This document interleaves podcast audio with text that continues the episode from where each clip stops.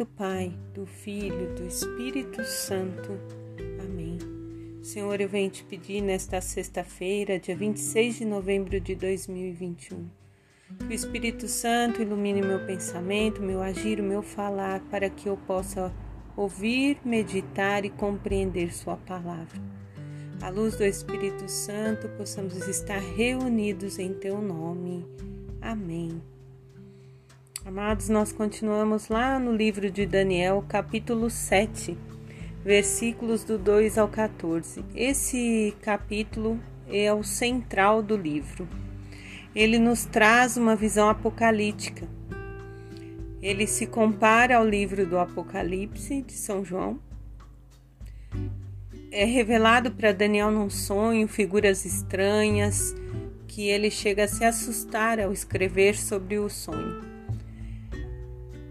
E ao compreender a revelação que o Senhor faz para ele, ele vê o fim dos impérios, né, toda aquela hierarquia caindo, é, Alexandre, é, o próprio, to, todos os, os reis né, que estão neste tempo vão caindo an, antes de Jesus, e vê a vinda gloriosa do Filho do Senhor de Jesus Cristo. Vê a vinda de Jesus como um marco para a humanidade, sua vinda encarnada no ventre da Virgem Maria pela ação do Espírito Santo.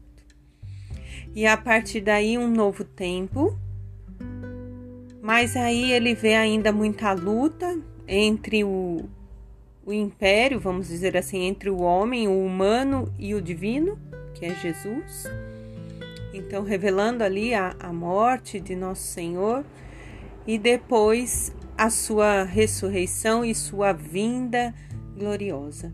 Na vinda gloriosa de Jesus, Jesus está ali julgando, né, no momento da justiça. E mostrando que o reino do Senhor para os que permaneceram fiéis a ele não tem fim. Esse reino é eterno. Ele fala que ele olhava e via em, sobre nuvens o filho do homem, que chegou até perto do, do ancião, sendo conduzido à sua presença, e foi-lhe dado poder, honra e a todos os povos, tribos e línguas que o serviram, e o seu poder é eterno que, e não lhe será tirado. Todos os povos somos nós que servimos ao Senhor e Jesus teve poder, né? Ele passa por todo o sofrimento, mas o Senhor é, vai recompensar seu filho amado com poder e honra eternamente. E aí Daniel conclui com o cântico dele lá no, no capítulo 3, louvando, exaltando o Senhor pelos séculos dos séculos. Amém. No Evangelho de São Lucas, no capítulo 21, do 29 ao 33, Jesus conta a parábola: Vede a figueira e as outras árvores. Ao vê-las começando a brotar, vós mesmos percebeis que o verão está por perto. Assim, quando acontecer tais coisas, sabeis que está perto o reino de Deus. Céu e terra passarão, mas a minha palavra não passará. Ou minhas palavras não passarão, para ser mais preciso. Jesus está falando da destruição de Jerusalém. Jesus falou também do tempo entre sua morte e sua glorificação. E também Jesus está falando do fim dos tempos da humanidade, do fim dos nossos tempos. Nessa linguagem tradicional que falava do fim do mundo, que nós vimos durante esta semana, ele vem nos apresentando vários indícios da sua vinda gloriosa. Mas todos estes é, são vagos para a nossa visão humana, né? Nós ficamos sempre achando que pode acontecer, ficamos com medo, mas a nossa primeira preocupação deve ser: estarmos preparados para não sermos surpreendidos. E aí fica-se uma pergunta: como eu estou? É individual. Como eu estou? Segunda, como eu tenho vivido o amor?